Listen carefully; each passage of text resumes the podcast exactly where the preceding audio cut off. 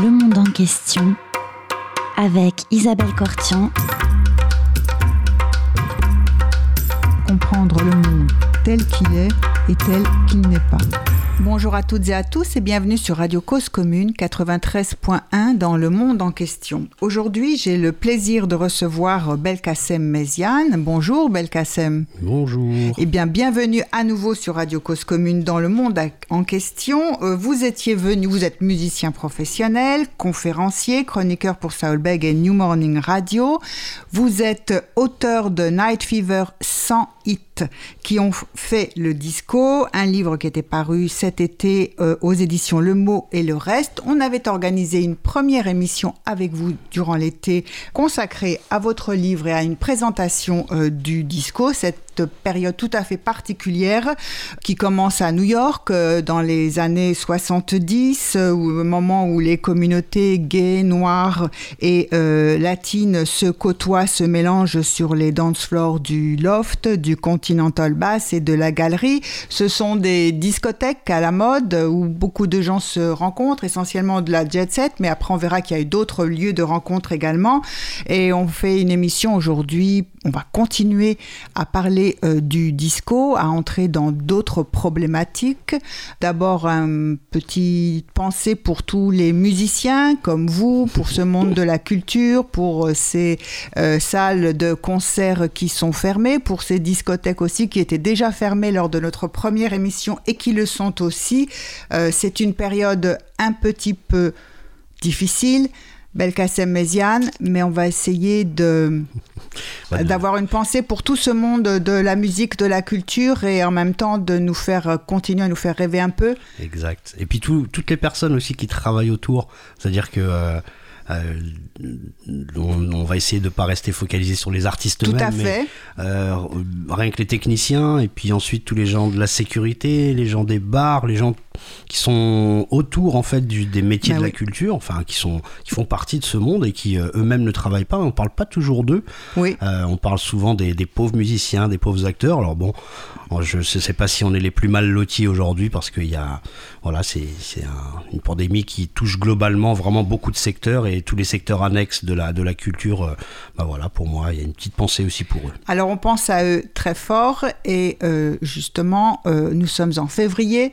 le disco a une origine aussi très marquée, un thème central dans l'histoire du disco, c'est l'amour. Et, oui. et on approche de la Saint-Valentin, donc c'était aussi le moment peut-être de rappeler tout cela. Je propose qu'on commence directement par écouter un nouveau morceau que vous avez choisi qui va inaugurer cette émission d'aujourd'hui parce que déjà euh, la fabuleuse histoire du disco, elle se retrouve dans ce morceau de musique et dans l'histoire de cette musique. Alors qu'est-ce que vous nous proposez d'écouter tout d'abord? Alors on va commencer par un morceau qui n'est pas forcément estampillé disco, mais qui a une...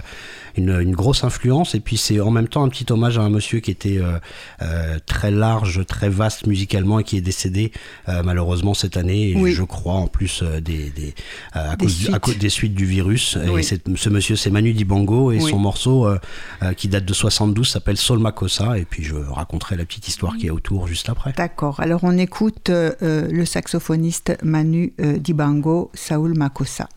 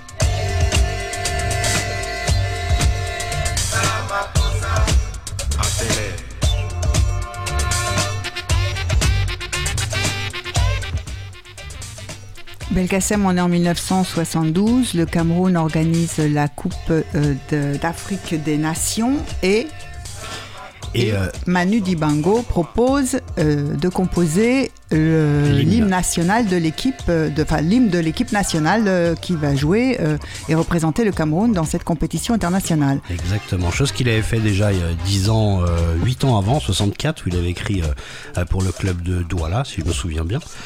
Et en fait, alors il y a la petite anecdote du fait qu'il ait composé un hymne en face A. Oui.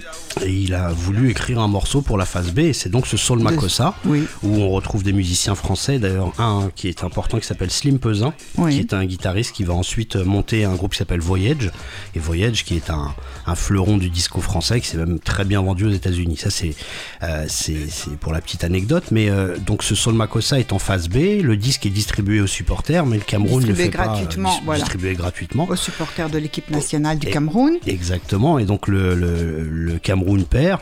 Donc forcément, c'est pas un disque, euh, voilà, on, on garde pas l'hymne forcément, mais il y a des cartons de disques qui vont arriver, alors par, assez mystérieusement, parce que j'ai pas mal cherché, mais en tout cas, il y a un disquaire de Brooklyn qui est spécialisé dans les musiques euh, afro-carabien, voilà exactement, et qui va, euh, qui va en avoir un carton il y a un monsieur qui s'appelle David Mancuso, qui est donc le créateur du Loft et un des premiers grands DJ. Un des, un des grands DJ de cette période disco oui, aussi. Vraiment, hein, peut-être peut-être même le plus important. Euh, la personne qui a créé euh, le Loft et qui a créé vraiment un, tout un concept de soirée autour de, autour de ce qu'on appelait pas encore le disco. Donc en 72, on parle pas encore réellement de culture disco.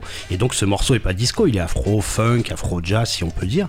Et euh, c'est l'importance que je voulais mettre aussi dès le départ de cette émission sur un un, univers musical qui est donc pas encore disco, qui est en train de se construire. Et donc les premiers DJ vont chercher euh, des raretés et beaucoup de choses qui sont euh, afro-latines parce que sur, sur, euh, le, sur le dance floor, il y a bah voilà, il y a de la moiteur, il y a, il y a beaucoup de choses sexuelles quand même qui se passent, et donc on, on va chercher euh, en même temps du funk, de la soul, du rock, mais aussi beaucoup de choses qui sont, euh, euh, qui sont des raretés parce que c'est un des points importants aussi des DJ de l'époque qui voulaient se démarquer. Rappelons ce, ce, ce, rôle extraordinaire des DJ de l'époque. Extraordinaire puisque eux, enfin dans, pas mal de cultures autour des disques, c'est-à-dire le, hip-hop ou la house, la rareté du disque est quelque chose de fondamental. Et à cette époque-là, au tout début du disco, il n'y a pas encore vraiment de de culture de club, de culture de discothèque, c'est l'un des points importants aussi. Et David Mancuso est très connu parce qu'il va passer euh, euh, Sol Makossa, un groupe euh, britannique qui s'appelle Ozzy Biza,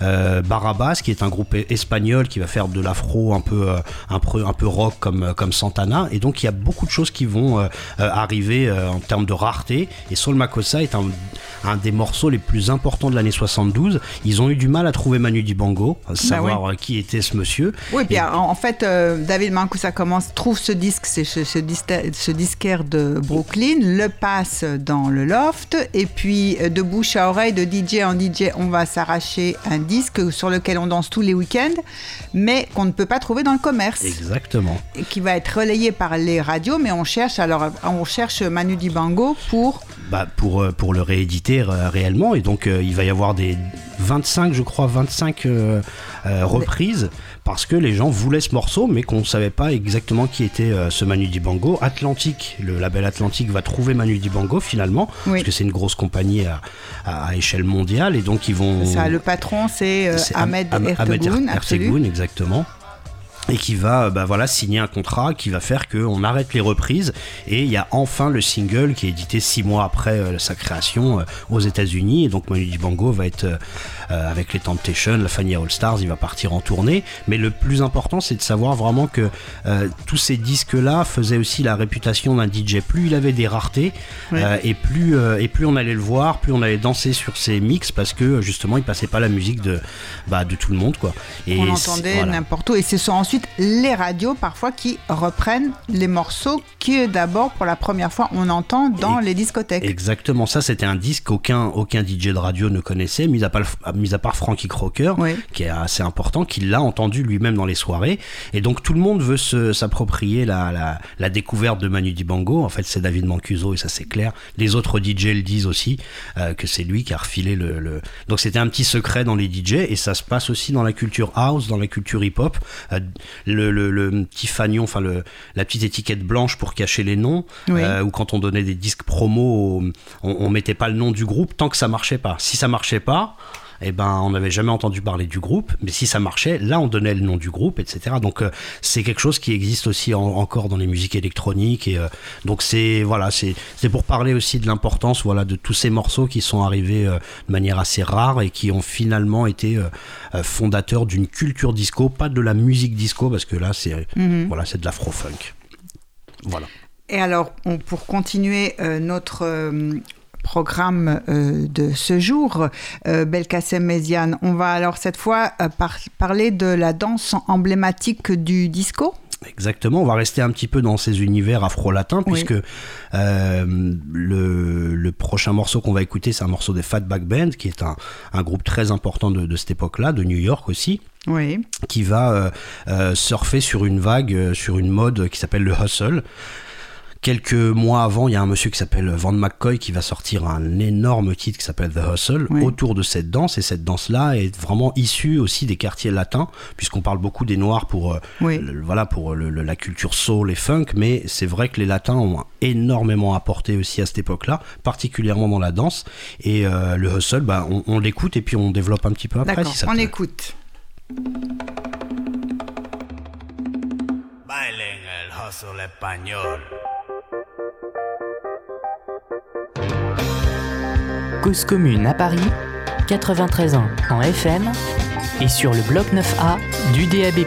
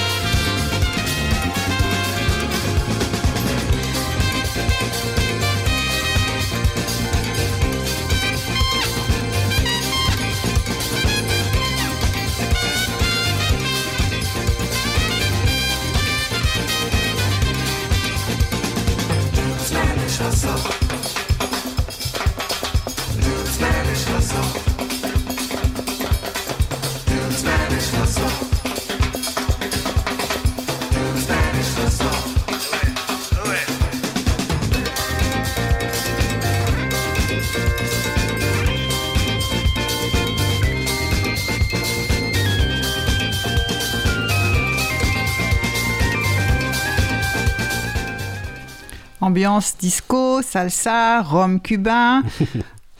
c'est tout à fait. C'est euh, un morceau que j'adore vraiment. Dans, toute cette liste-là, c'est peut-être l'un de mes, Votre préféré mon, préféré, enfin voilà, c'est complètement personnel. Euh, ce qui est intéressant, c'est euh, de se remettre une petite dizaine, quinzaine d'années avant, où on a euh, aux États-Unis une mode qui arrive chez les adolescents particulièrement autour du twist, autour du locomotion, enfin toutes ces danses en fait qui n'étaient plus des danses de couple.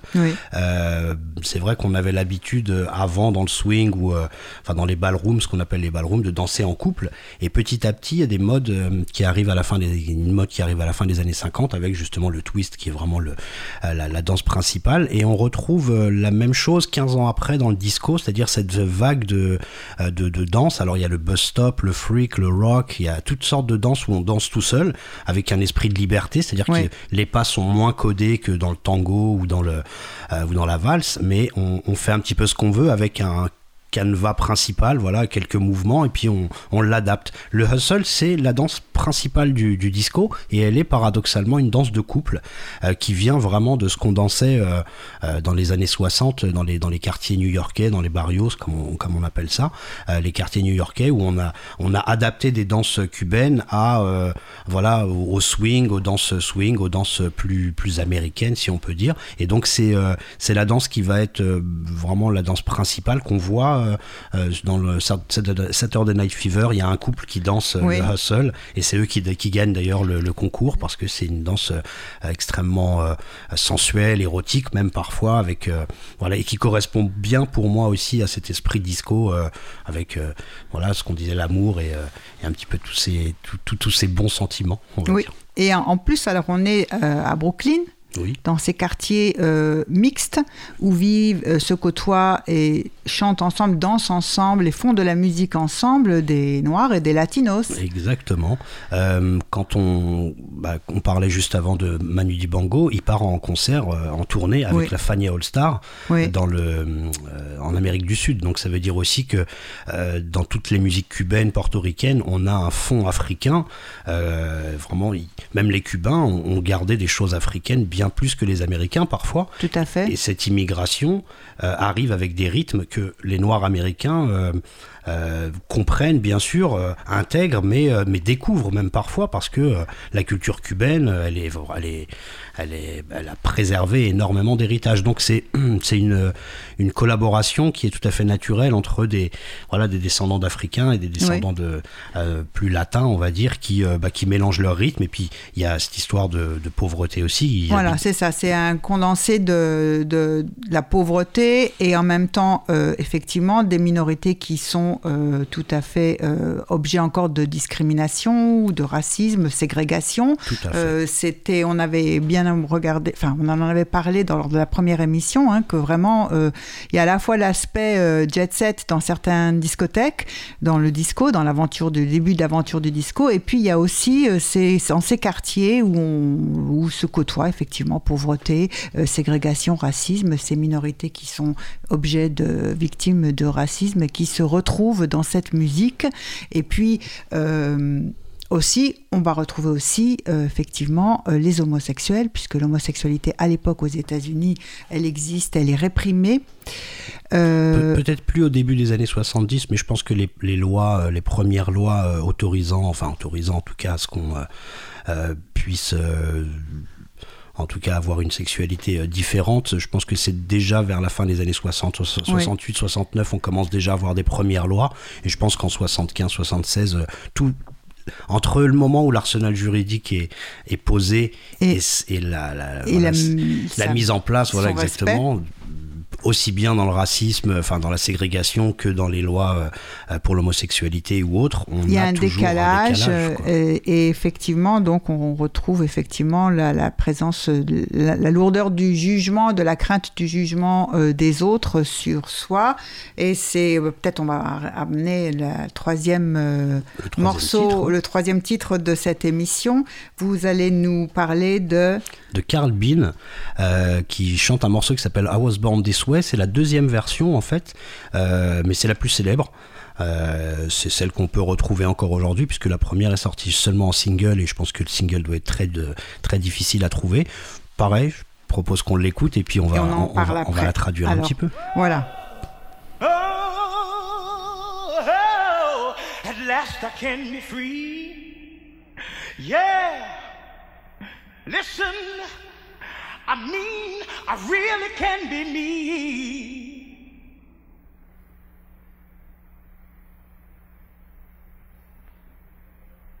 I'm happy, I'm carefree, and I'm gay.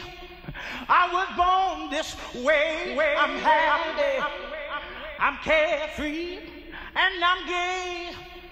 I was born this way. I'm happy, I'm carefree, and I'm gay. Yeah, yeah. From a little bitty boy, yeah. Yeah, I was born this way. Hey, hey, I gotta tell the world about it. Yeah, I was born this way. I feel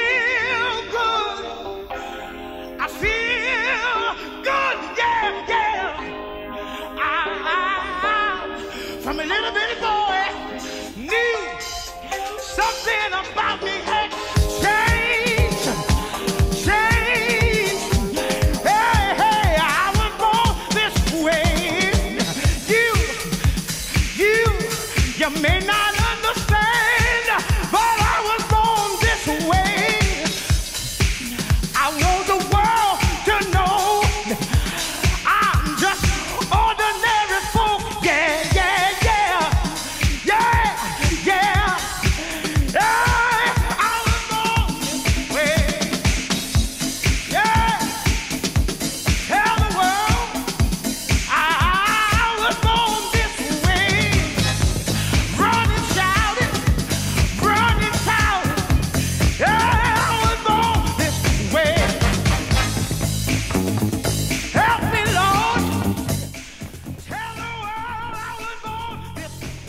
que dit Carl Bean dans cette chanson Je suis né comme ça.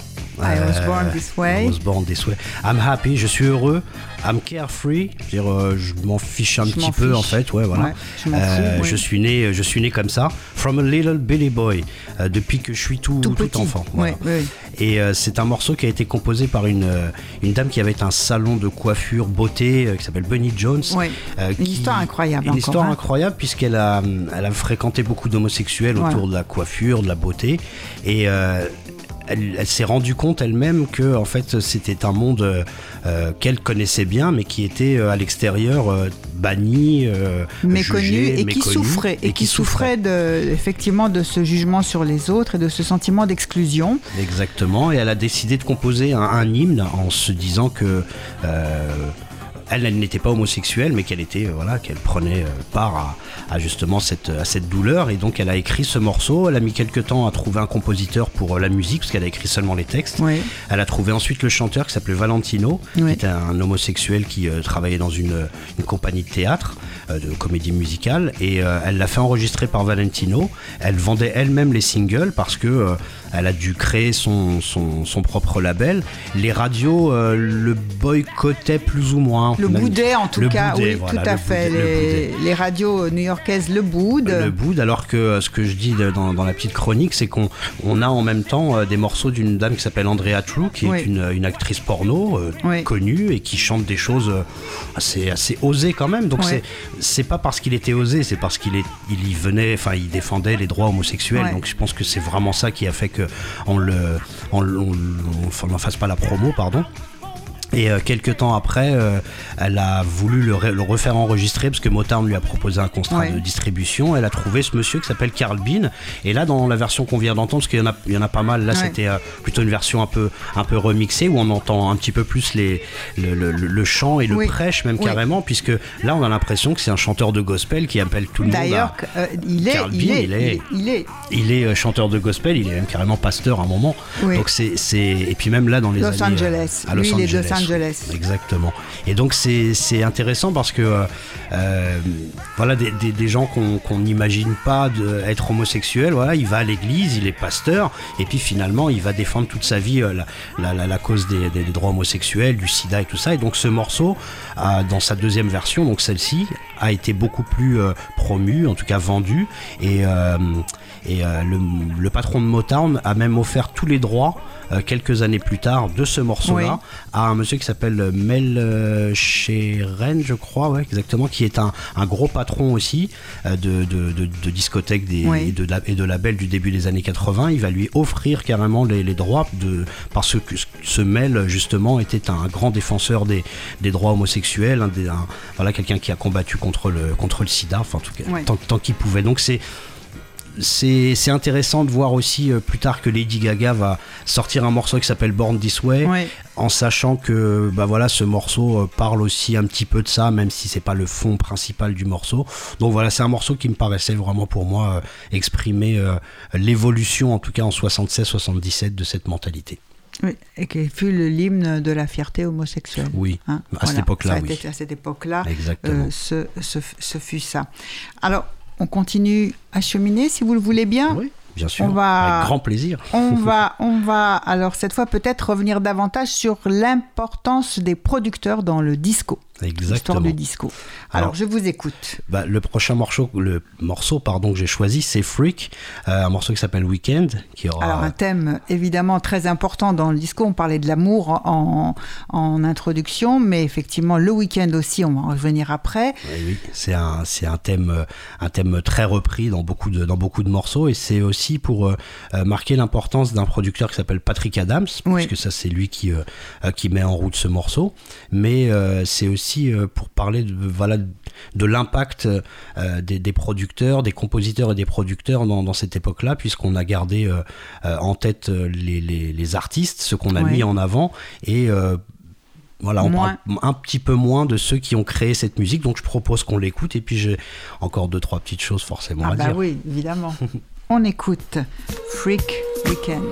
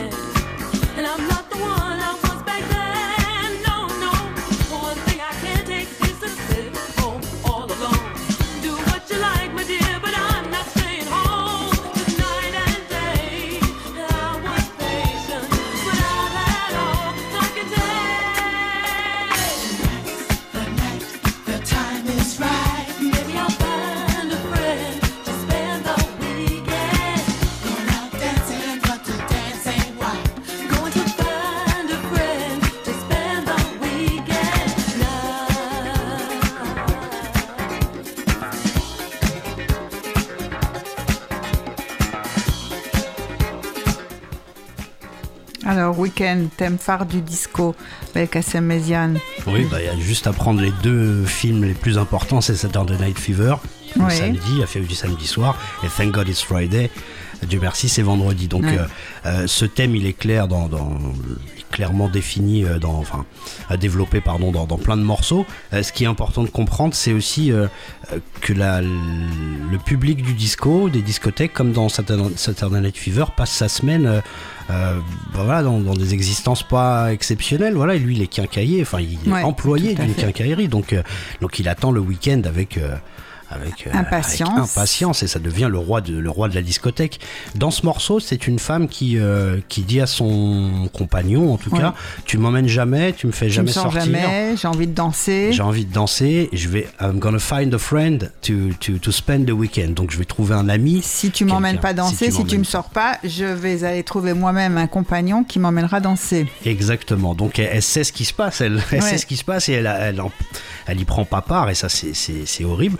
Voilà, et peut-être après si on tire un petit peu, peut-être qu'il y a un côté un peu féministe aussi là-dedans, c'est-à-dire euh, euh, pourquoi les hommes iraient eux s'amuser alors que nous on reste à la maison Euh, Non, tout va, euh, c'est pas normal. Moi aussi j'ai envie de profiter de ces week-ends dont, dont- dont j'entends parler partout, de rentrer dans une discothèque. Donc I'm gonna find a friend. Je vais trouver quelqu'un qui va lui m'emmener. Et c'est pour en revenir au- à l'argument principal, c'est-à-dire les producteurs. Patrick Adams, c'est un monsieur qui qui avait une, une équipe autour de lui qui sont euh, bah, des gens qui ont lancé euh, pas mal pas mal de groupes. Il y avait un autre euh, monsieur qui s'appelle Leroy Burgess qui Ouais. est euh, vraiment le compagnon de Patrick Adams. Patrick Adams c'est l'un des producteurs les plus importants vraiment du disco et aujourd'hui on n'en parle pas énormément de ce type alors qu'il a créé une dizaine de groupes euh, des productions énormes. Il a mis en route euh, des, les- des gens comme, euh, comme Jo- Jocelyn Brown, qui était une immense chanteuse des années 80-90. C'est lui qui l'embauchait constamment. Dans ces titres-là, il y a souvent des des, des- des super choristes aussi qui sont des, des choristes de studio. On n'a pas forcément leur nom sur les albums. Ouais. Euh, c'est souvent euh, euh, Freak par exemple, c'est un nom d'emprunt en fait. Ouais. mais c'est exactement les mêmes gens qui vont être sur euh, euh, le groupe Music ou euh, le groupe euh, Universal Robo Band par exemple, qui sont des productions de Patrick Adams. Ce qu'il faut comprendre, c'est que chez Bonnet M par exemple, ça va être euh, Franz Farian qui va qui va être complètement derrière. Il va mettre en avant euh, euh, Bobby Farrell, le chanteur qu'on voyait danser euh, de manière assez particulière. Mais en fait, toutes les voix masculines sont faites par le producteur. On a euh, derrière Village People ou Richie Family, euh, Jacques Morali et Henri Bellolo qui sont des, producteurs français. Qui vont cartonner aux États-Unis. On a derrière Donna Summer, Giorgio Moroder. En fait, tout- toutes les stars qu'on connaît aujourd'hui et dont on voit les noms sur les, Ouais, sur sur les, les disques, finalement, il y a toujours une, euh, euh, toujours une personne ou, ou une équipe derrière qui va s'occuper euh, euh, de la production, des arrangements et des compositions. Et c'est euh, très intéressant parce qu'on avait déjà ça dans la soul music, on aura ça dans le hip-hop, dans le R&B, dans, dans, dans, dans pas mal de styles, c'est-à-dire des gens qui restent dans l'ombre et qui finalement sont les personnes qui font ce son. C'est eux qui choisissent les musiciens, les studios, les textures, euh, les, les instruments utilisés et, et, et Et quand beaucoup ils ont d'instruments et beaucoup de choristes aussi. et hein. beaucoup de choristes aussi. Impressionnant. ouais. Exactement, là-dedans, enfin le morceau, euh, certaines versions peuvent faire euh, 8 à 10 minutes où euh, on a des solos, on a mais ce qu'on met en avant c'est la star, donc Donna Summer ou euh, et c'est moi je trouve que c'est vraiment important de comprendre aussi le disco comme une musique de producteur Oui. euh, et, et que le morceau est un produit, un produit qu'on vend encore plus que ce qu'on avait l'habitude de voir dans le dans la soul music de Motown. Là, vraiment, le disco va mettre en avant d'abord un son avant même carrément de mettre en avant l'artiste et encore plus le producteur. Et alors, maintenant, Ah, on Alors. va alors là, on va euh, dans le Bronx dans le Bronx. ou même le New Jersey, enfin ça Ouais. dépend parce qu'il y, a- y y plusieurs quartiers. On va écouter Sugar Hill Gang, euh, Rapper's Delight, et c'est euh, bon. Alors, on va peut-être en écouter 30 secondes parce que tout le monde, tout le monde connaît bien ce morceau, mais euh, je vais essayer de, de, de- Quand même, on va se de- replacer, on va se, Voilà. on va Bah, réécouter éc- écoutons-le on- et après on va en parler.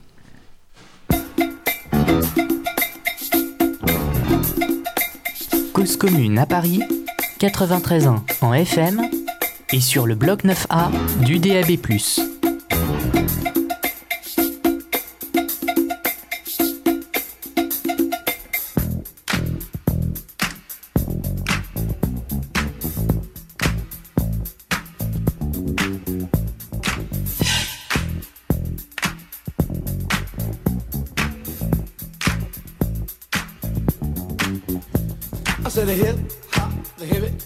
To the hip hip hop. You don't stop the rockin' to the bang bang boogie. Say up jump the boogie to the rhythm of the boogie to beat.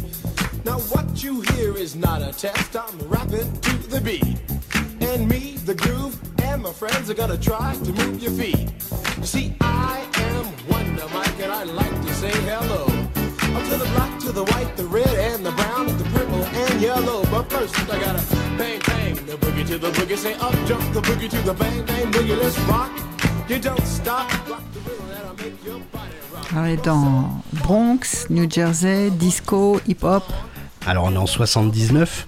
Euh, mettre ce titre-là dans le choix, enfin dans, dans- dans les 100 morceaux que j'ai choisis, Ouais. j'y ai réfléchi deux ou trois fois Ouais. quand même, parce que moi j'y vois une cohérence, mais euh, euh, on va tout de suite me dire, mais c'est du hip-hop, c'est pas Ouais. du disco, pourquoi ce morceau est là alors que y en a- T'aurais pu mettre un autre titre euh, bien connu du disco. Euh, ce qui me paraissait important, c'était aussi de remettre euh, le hip-hop dans sa vraie histoire, je ne sais pas, mais en tout cas dans, dans une histoire plus proche du disco que ce qu'on a l'habitude de, De le faire de- de le généralement faire et de dire généralement. Alors déjà, euh, on parle beaucoup de, du, de l'influence du funk et de la soul, ça c'est clair parce que les samples ont été euh, dans les années 80 énormément tirés de chez James Brown et autres. Mais euh, la culture disco est très importante à cette époque-là puisque là, l'instrumental qui sert qui n'est pas du sample, hein, qui a été rejoué carrément par des musiciens. L'instrumental est un morceau de Chic qui s'appelle Good Times. Et euh, alors, l'autre l'autre anecdote qui est intéressante, c'est de se dire que le jour où Nile Rodgers, le, le producteur de Chic, arrive en boîte de nuit et qu'il entend l'introduction, est persuadé que c'est son morceau. Ouais. Et puis à un moment, il entend euh, le rap qui commence à partir, se dire mais, mais alors il va voir le DJ, il réussit à trouver quand même l'information parce que justement il avait C'est ce caché- disque blanc euh, caché. caché. et puis il arrive à trouver, il intente un procès à Sugar Hill Gang et euh, enfin Sugar Hill Records et donc il va obtenir les droits. Ça c'est quelque chose. Mais cette époque-là, beaucoup d'instrumentaux qui servaient à, à Sugar Hill Gang, à Curtis Blow, enfin tout ce qui tout ce qui est le rap entre 79 et 81, on va dire, étaient euh, vraiment des morceaux purement disco, disco funk ou disco. Et dans les soirées, on passait aussi beaucoup de disco sur, le, sur des, des instrumentaux sur lesquels les, les rappeurs posaient leur, leur voix. Et la dernière petite chose, c'est aussi que les innovations euh, du DJing Ouais. qu'on attribue parfois au hip-hop, euh, parfois étaient déjà là trois ou quatre ans avant dans le disco et la culture disco euh, des DJ disco du début c'est eux qui ont commencé vraiment à enchaîner à faire voilà du travail de, de, de, de- de platine qui a été ensuite repris aussi dans le hip-hop mais donc voilà pour moi le, hip-hop euh, naît de, pas mal de l'influence du disco est vraiment très très importante surtout à cette époque là elle va euh, bien sûr euh, s'estomper petit à petit au milieu des années 80 mais pour moi, c'est vraiment fondateur de la culture hip-hop, l'influence du disco. Influence euh, du, du, du disco et puis cette espèce de, enfin, de, de multiples musiques qui, qui vont se retrouver, qui trouvent leur origine et puis ce métissage euh, de, de, de plusieurs euh, origines dans, dans la musique aussi. Exactement. Bah, c'est il y a trois trois styles moi pour moi que je mets en, en rapport, c'est le, le disco, le hip-hop Oui. donc et le punk, euh, qui sont trois musiques qui vont apparaître quasiment en même temps dans les mêmes quartiers à New York. Euh, bon, le punk est aussi anglais, il est un petit peu d'ailleurs, mais euh, ces trois musiques-là, ces trois cultures vont vont vont se mélanger. Par exemple, Blondie. euh, Ouais. Quand il joue euh, en 75-76 le, le morceau qu'ils appellent de disco, de disco song, Ouais. euh, ça va devenir Heart of Glass, qui est un gros gros hit disco aussi. Ils vont travailler avec Giorgio Moroder, mais Blondie sont les premiers aussi à inviter Fab Five Freddy et tous les jeunes rappeurs dans les des, des lieux plus euh, plus jet set avec Andy Warhol, avec euh, donc c'est c'est marrant parce que le, le hip hop est- a émergé aussi parce Ouais. que des punks les ont invités dans les galeries, dans les endroits un petit peu plus euh, classe. Donc c'est c'est marrant que euh, que punk, disco, hip-hop euh, soient aujourd'hui des musiques qu'on sépare vraiment euh, comme si c'était euh, Des complètement mondes antinomique. totalement différents Voilà. alors qu'elles se sont euh, Alors qu'elles se mêlées, sont elles s'inspirées et puis euh, Exactement. elles s'enrichissent les, les unes des autres. Si on continue notre balade dans le disco, on passe à À Sharon Red, Sharon Ray. un morceau qui s'appelle Beat the Street et euh, qui date de 82 parce que là on est on a déjà dépassé le 79 la date euh, de- qui est soi-disant Rappelons, euh, rappelons les- l'autodafé. Exactement, l'autodafé et puis la, la, la mort du disco en, en termes médiatiques. Oui. Mais le disco existe encore en 82 et il y a euh, ce type de morceau là. Donc pareil, je propose qu'on l'écoute, qu'on qu'on sache exactement de quoi on parle. Alors, écoutons Sharon Ray.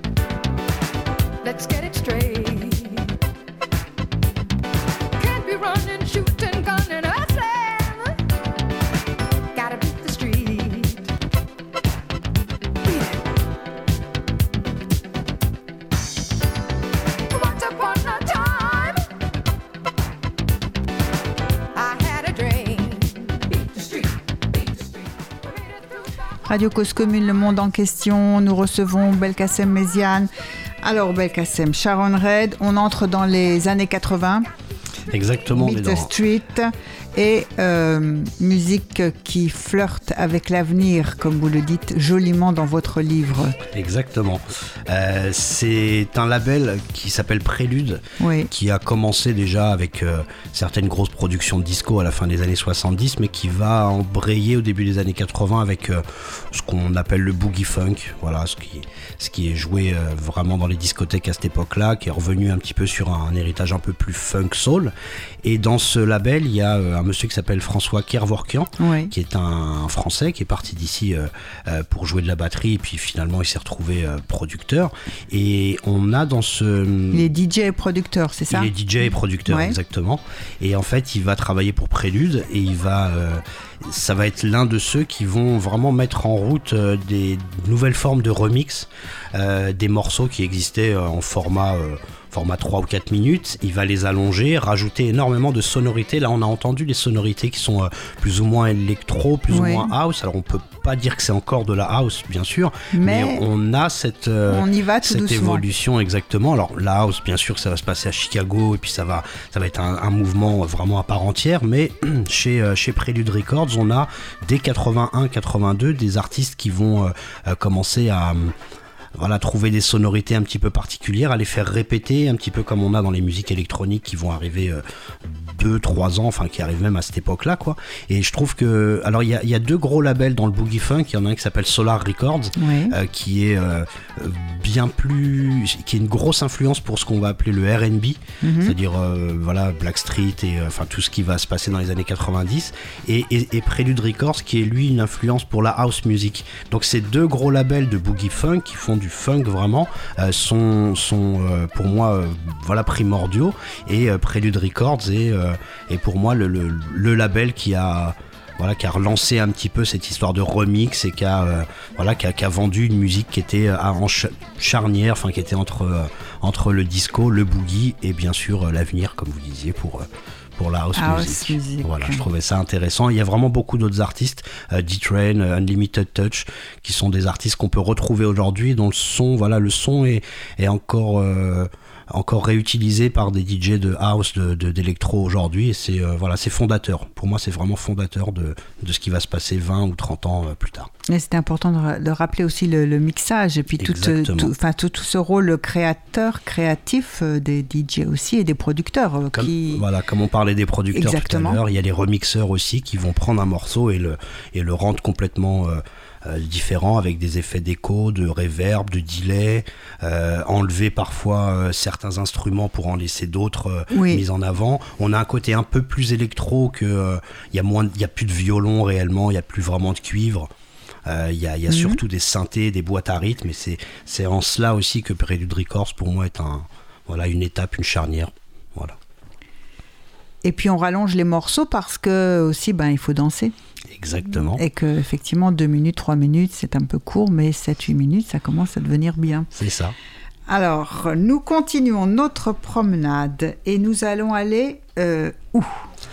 Alors on va aller en Angleterre et on va Eh écouter oui, un, toujours un- dans les années 80. toujours dans les années 80 et on va écouter un morceau aussi que, que j'ai mis euh, dans cette, euh, dans cette liste de 100 morceaux euh, en me disant euh, va falloir que je défende bien mon propos. Alors, on vous écoute. Pourquoi, pourquoi Dead or Alive? Dead or Alive, You Spin Me Round. Alors euh, c'est un morceau que j'ai entendu dans une publicité il y a pas longtemps, donc ça veut dire qu'il est encore. Il est encore, voilà, il est voilà, encore, il est encore là. Il est encore là, il existe encore, et c'est un, un morceau qui a été produit par une, un trio qui s'appelle Stock, Etken and Waterman, qui sont euh, les rois de, de d'un style de musique qui est entre la high energy, le- la soul music, le, la pop, la new wave, espèce de truc qui a, qui a énervé même un moment les gens dans les années 80 parce que ils produisaient, mais on les appelle le British Motown. Ouais. Donc ça veut dire que c'est des gens qui produisaient, mais chaque semaine, Kylie Minogue, Rick Astley, Melen Kim.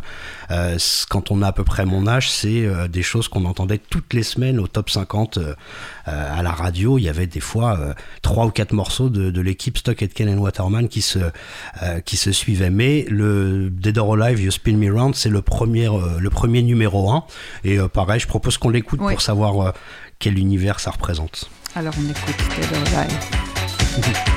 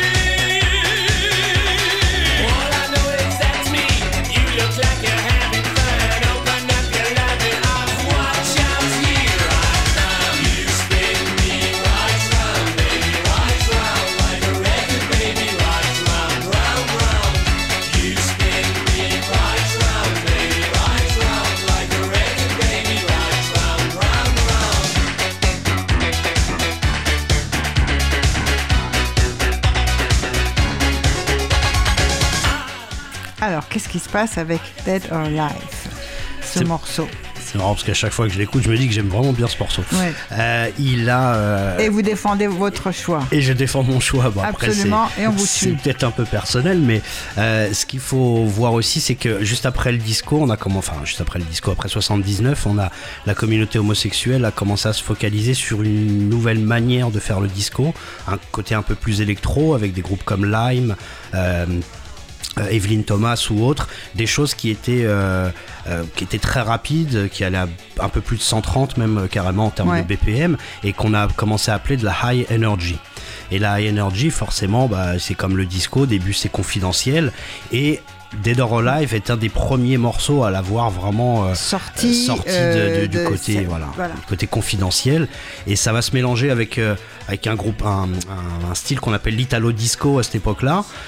Voilà pour ceux qui se souviennent euh, ce qu'on a euh, les productions euh, enfin des, des- des choses comme Laura Branigan ou Sabrina voilà même si euh, Ouais. même si ça débecte beaucoup de gens c'est pas la question. Là on est en train de d'essayer d'étudier le d'étudier la chose mais euh, c'est des morceaux et une, une, or- une- une orchestration qu'on a eu entre euh, entre 84 et 88 c'était vraiment euh, ce qu'on entendait partout à la radio. Ça venait d'Angleterre ça venait euh, d'Italie ou, ou d'ailleurs. Mais en tout cas c'était vraiment les, les deux patries du et nous en France on a Desireless Jan Mass quand on réécoute les orchestrations on va trouver vraiment ce genre de Des similitudes. ce- des similitudes. Même Mylène Farmer on a Ouais. vraiment des choses qui, qui sonnent high energy dans, dans la variété française. Ça, c'est une chose. Mais ce qui est intéressant aussi, c'est que euh, Pete Waterman, qui est le boss de, de Ouais. ce trio, euh, lui, il a une, une petite dizaine d'années de plus et c'était un DJ euh, de soul music euh, et de disco au début des années 70, tout, tout au long des années 70. Il connaît très bien la soul music, euh, il, il connaît très bien la Motown. Il- C'est un collectionneur de disques comme on en a, on en, on en a pas beaucoup et c'est vraiment quelqu'un qui va donner euh, euh, c'est-à-dire que quand, quand on écoute cette musique, on, on sent pas du tout la soul music derrière. On se dit non, c'est électro, c'est pop, Ouais. c'est new wave. Mais réellement, le, le- le- le- les compositions, euh, celle-ci, elle est un petit peu plus rock, mais les compositions de, de- qu'on a euh, chez Rick Astley ou euh, chez Mel Kim, c'est vraiment de la soul music qui est réadaptée avec, euh, avec ce filtre high energy disco. Et là, on a par exemple le euh, tac tac tac tac tac tac tac. C'est un rythme qu'on entend dix ans avant chez Donna Summer, chez Gloria Gaynor. Donc c'est c'est rigolo parce que le, le- les médias ont voulu tuer le disco, mais réellement il s'est il s'est retrouvé dans énormément de musique qu'on a écouté. On a parlé de house music tout à l'heure. Là, on parle de high energy.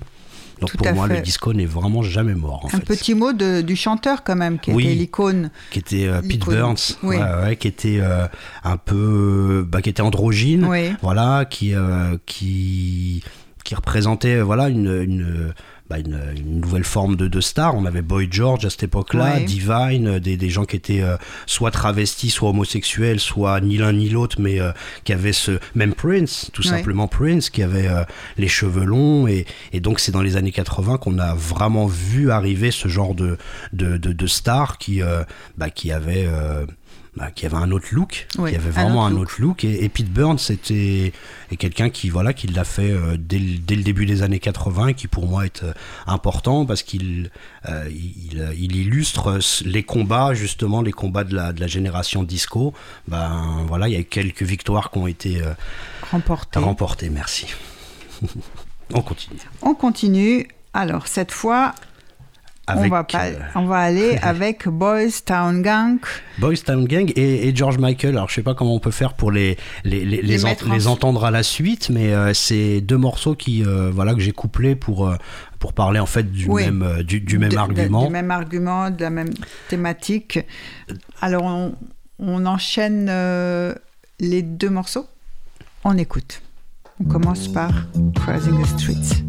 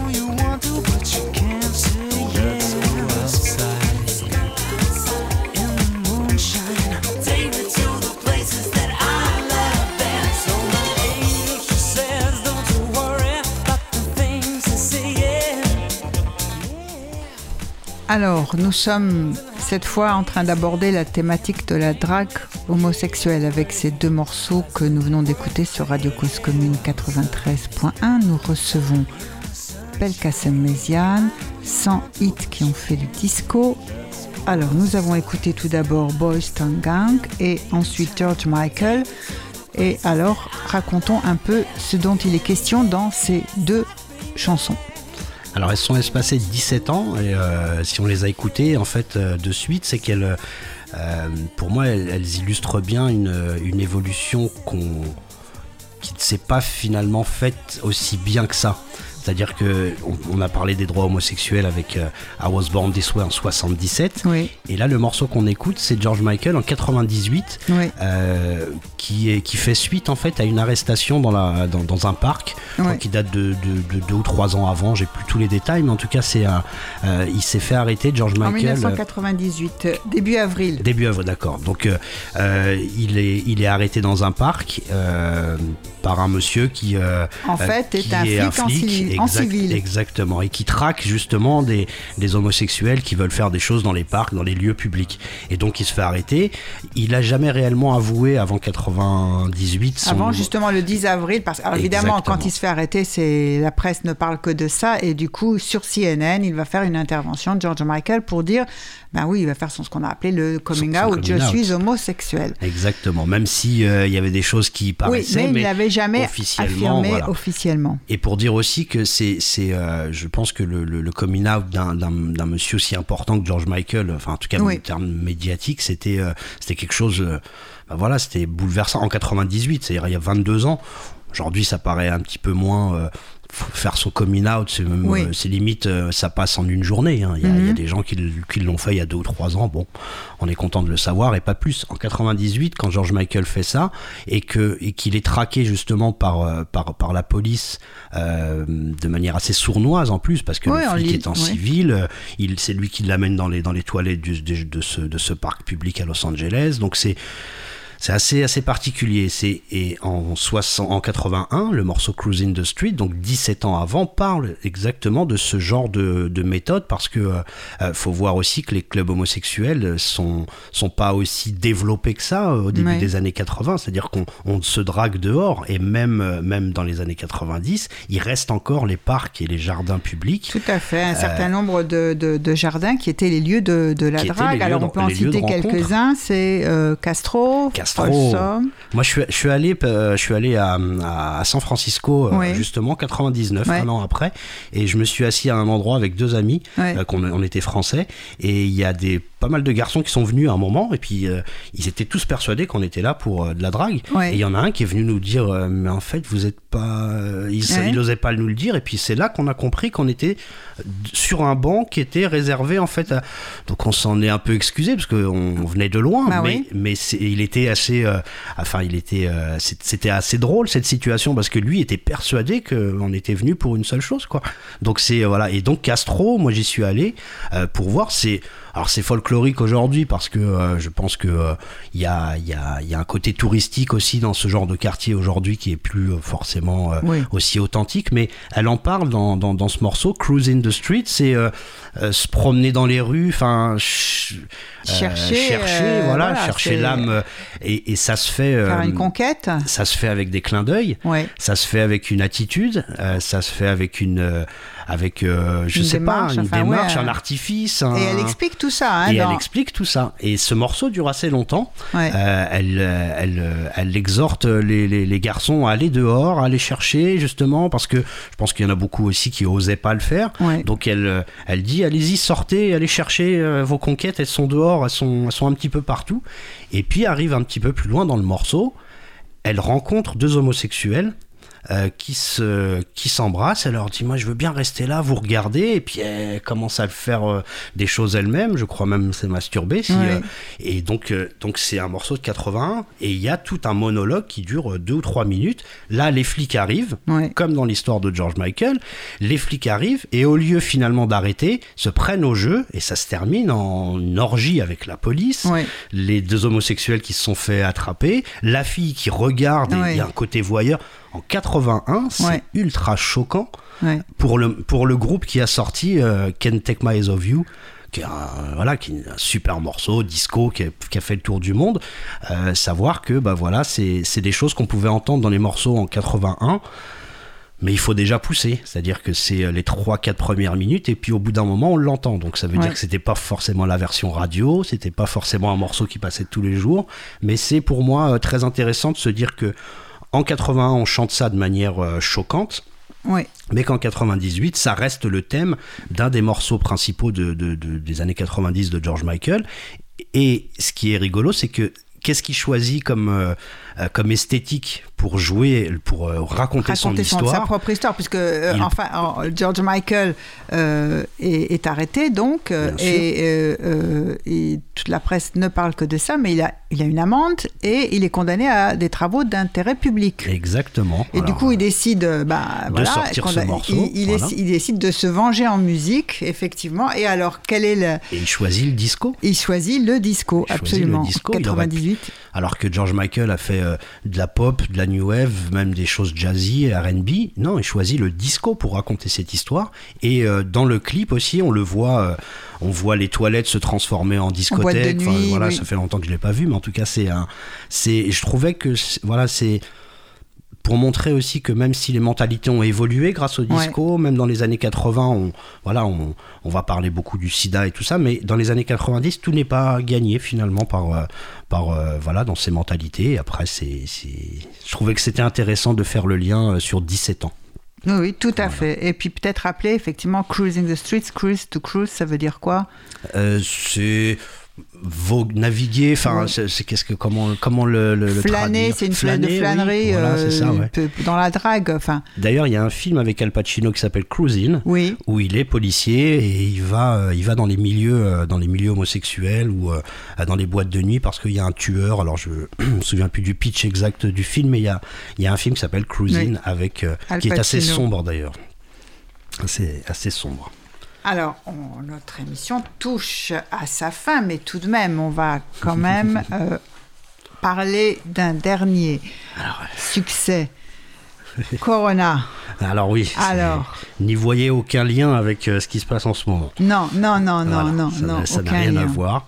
Euh, Corona, alors Corona, The Rhythm of the Night qu'on va qu'on va qu'on va écouter hein, en, en Oui. extrait, c'est Bon, on l'écoutera même en entier, en un Je- extrait on d'abord, et puis on, on le peut- remettra à la si- fin pour on- terminer On l'émission. peut terminer même carrément l'émission Oui, avec, mais oui. c'est c'est marrant parce que ce morceau est un des morceaux les plus vendus des années 90 en termes de, enfin, Toute musique toute confondue. musique confondue, ça s'est vendu un million, un million, mais vraiment incroyablement dans le monde entier. Et euh, c'est un morceau qui est qui est un petit peu euh, anecdotique. Enfin, c'est-à-dire qu'on on se moque facilement de ce morceau, The Ouais. Rhythm of the Night. Euh, Ça, ça peut- ça a pu être parodié. Ça, euh, c'est euh, c'est l'emblème, vraiment un des emblèmes de la dance des années 90 que beaucoup de gens rejettent parce que pff, il y avait Ouais. une overdose. C'est vrai qu'il y a Mhm. une overdose. Mais quand on y revient, et quand on écoute l'album aussi, parce que quand j'ai j'ai choisi ces hits, je suis allé écouter les albums, Ouais. les, les univers de chaque artiste. Et quand on écoute tout l'album, on s'aperçoit qu'il y a énormément de références au disco. Il y a des reprises de disco. Il y a une voix disco. Ouais. euh, par une, une chanteuse euh, euh, Jessie B qui est, qui est la chanteuse du, du, du- du morceau, qui est pas forcément euh, la personne qu'on va voir dans les clips, parce Oui. que ça aussi, Ça aussi, on va en parler. Voilà. c'est ce qu'on a chez Black Box, c'est ce qu'on a dans, dans pas mal de morceaux de dance à l'époque. On amène une, euh, excusez-moi du terme, mais une grosse noire qui sait bien chanter. Voilà, Ouais. c'est un peu, en gros, c'est ça, hein, de toute façon. Euh, une, euh, une qui vient du gospel, de la soul, et qui sait bien chanter. voix. Donc on On avait cherche euh, la on voix d'un cherche côté. la voix Ouais. d'abord, et ensuite on va chercher l'esthétique.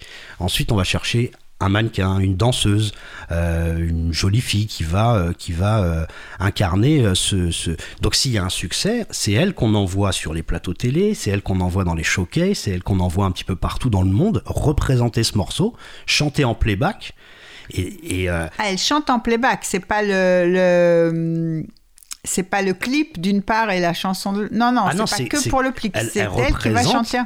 Exactement, elle représente le morceau, donc même, même dans les interviews, elle va aller sur, euh, dans les émissions et puis euh, se faire passer pour la personne qui a chanté, quoi, carrément. Donc c'est un jeu de production. Oui, c'est, oui, tout c'est, à fait. euh, euh, les producteurs montage, italiens, oui, voilà, c'est un montage total.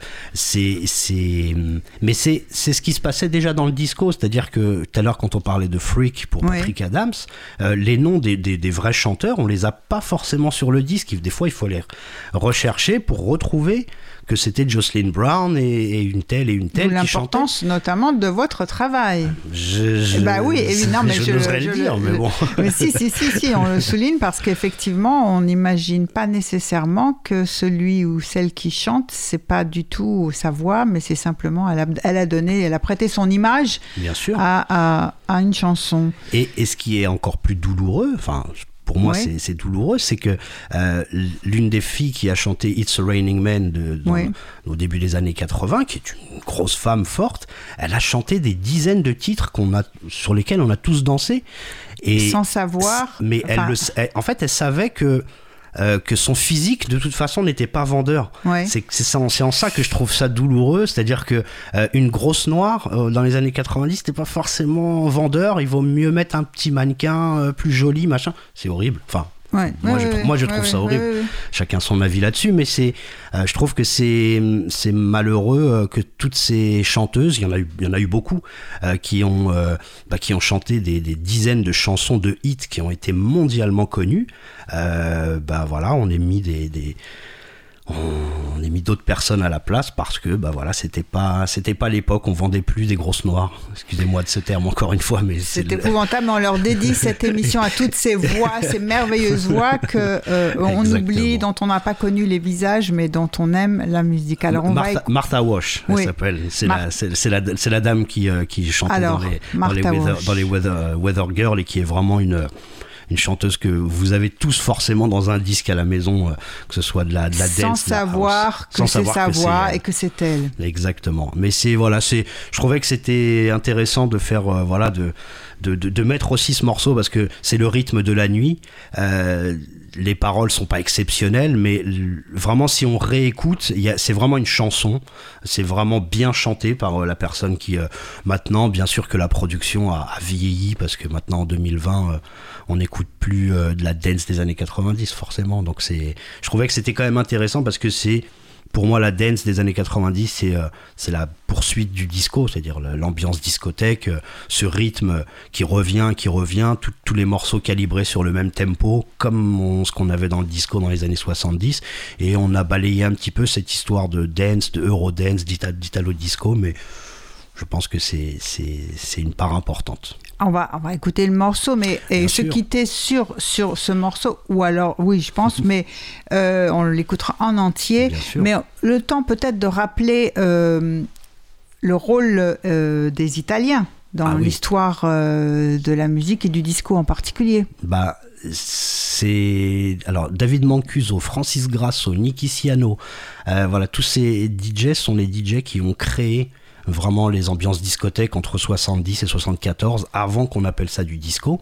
Ensuite, il y a eu dans les années 80 ce dont je parlais tout à l'heure l'Italo disco avec euh, beaucoup de producteurs qui ont lancé euh, voilà Sabrina, 49ers, euh, encore plein d'autres choses, Black Box c'est italien, La Corona c'est italien aussi et c'est vrai que le, le- les, Italiens ont vraiment toujours toujours com- compris en fait ce, ce- le- la manière de faire un produit, un produit dansant.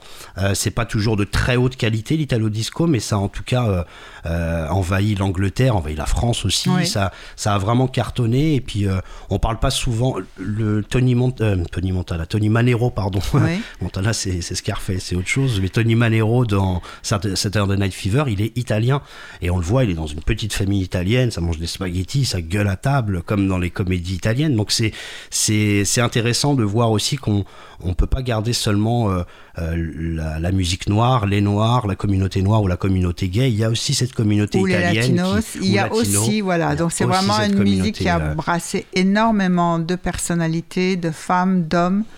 Euh, de milieu. Et euh, eh bien, on va se quitter sur euh, cette euh, dernière parole de vous, Belkacem, et on écoute The Rhythm of the Night. Voilà, avec un titre euh, d'un groupe qui s'appelle Corona. J'en suis, bien- suis désolé. Je vous remercie énormément. Je remercie aussi euh, à la technique, parce que ça fait deux fois que vous m'invitez. Euh, c'est assez exceptionnel quand même de faire deux fois la même émission pour, euh, pour parler d'un sujet aussi immense. Je vous remercie Mais énormément. l'émission, elle avait plu, elle avait intéressé nos auditeurs. C'est pour ça Eh qu'on a ben, pensé qu'il fallait continuer Eh cette ben, aventure. Ça, n'empêche que je vous remercie vous. énormément. Et merci à vous. Et encore une fois, cette émission, elle était dédiée à tous ceux et toutes celles qu'on oublie, à tous ceux aussi aujourd'hui qui sont sans travail à cause de la crise du coronavirus. Exactement. Exactement. À très bientôt pour une prochaine émission. Merci Belkacem, merci Olivier en régie. Merci. Merci à vous, chers auditeurs et chères auditrices.